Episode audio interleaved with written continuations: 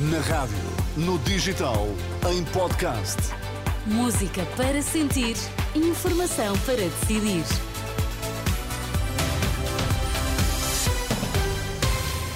A abrir a edição da UMA, os destaques a esta hora. Boa noite. Este é o primeiro de dois dias de greve nos comboios. Foram decretados serviços mínimos. Marcelo deixou na mensagem de ano novo o apelo à participação nas eleições deste ano. Recuperamos algumas das reações partidárias à mensagem de Marcelo. Boa noite. Greve nos comboios a provocar perturbações. Hoje e na quinta-feira vão ser dois dias de greve decretados pelos sindicatos representativos dos trabalhadores da infraestruturas de Portugal. Os sindicatos reivindicam melhores condições de trabalho e melhores salários. Apesar de estarem previstos serviços mínimos, a paralisação pode afetar a circulação de comboios em todo o país, quer na CP, quer na Fertagos.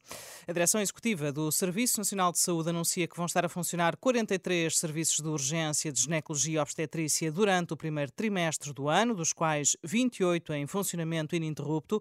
No mapa dos serviços de urgência de ginecologia e obstetrícia, referente aos primeiros três meses do ano, estão assinaladas 28 urgências a operar de forma constante todos os dias da semana. 13 encontram-se na Zona Norte, 7 no centro, 3 na região de Lisboa e Val do Tejo, 3 no Alentejo e pelo menos uma na região do Algarve.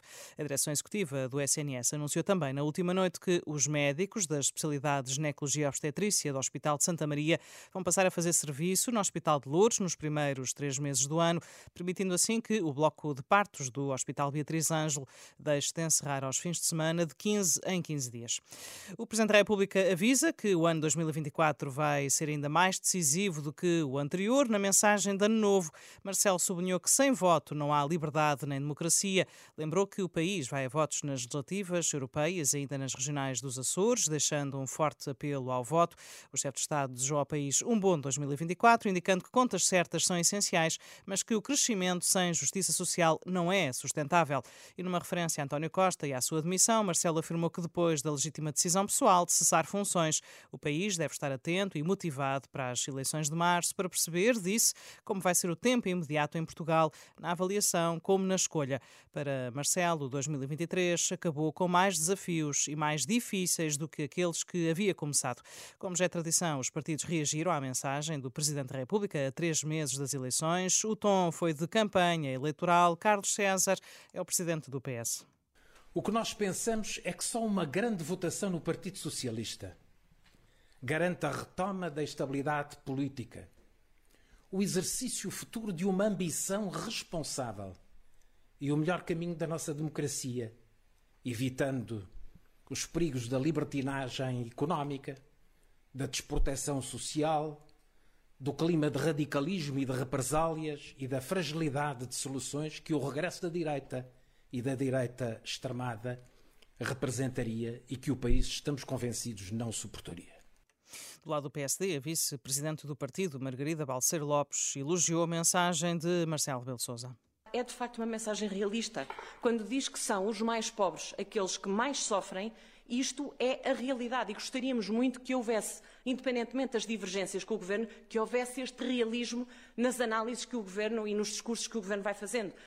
Noutras reações, o líder da Iniciativa Liberal, Rui Rocha, disse que é preciso mudar de governo para fazer mais pelo país. Luís Fazenda, do Bloco de Esquerda, disse acompanhar o Presidente da República no apelo ao voto para virar a página nas eleições de 10 de março. João Oliveira, do PCP, também, mas diz que para isso aconteça é preciso mudar de política. Queríamos também deixar claro que é preciso mudar de políticas e é preciso, em primeiro lugar, mudar de políticas no sentido de termos uma política que garanta o cumprimento da Constituição e os direitos que a Constituição consagra, seja com aumentos de salários e de pensões, com respostas que garantam o acesso aos cuidados de saúde e o reforço do Serviço Nacional de Saúde, seja com medidas para garantir o acesso à habitação Algumas das reações partidárias à mensagem de Ano Novo do Presidente da República. A Noruega vai permitir a venda direta de armas à Ucrânia por parte das empresas da sua indústria de defesa. Em comunicado citado pela agência F, o governo norueguês diz que a decisão pretende responder à possibilidade de que a guerra ilegal de agressão levada a cabo pela Rússia se prolongue.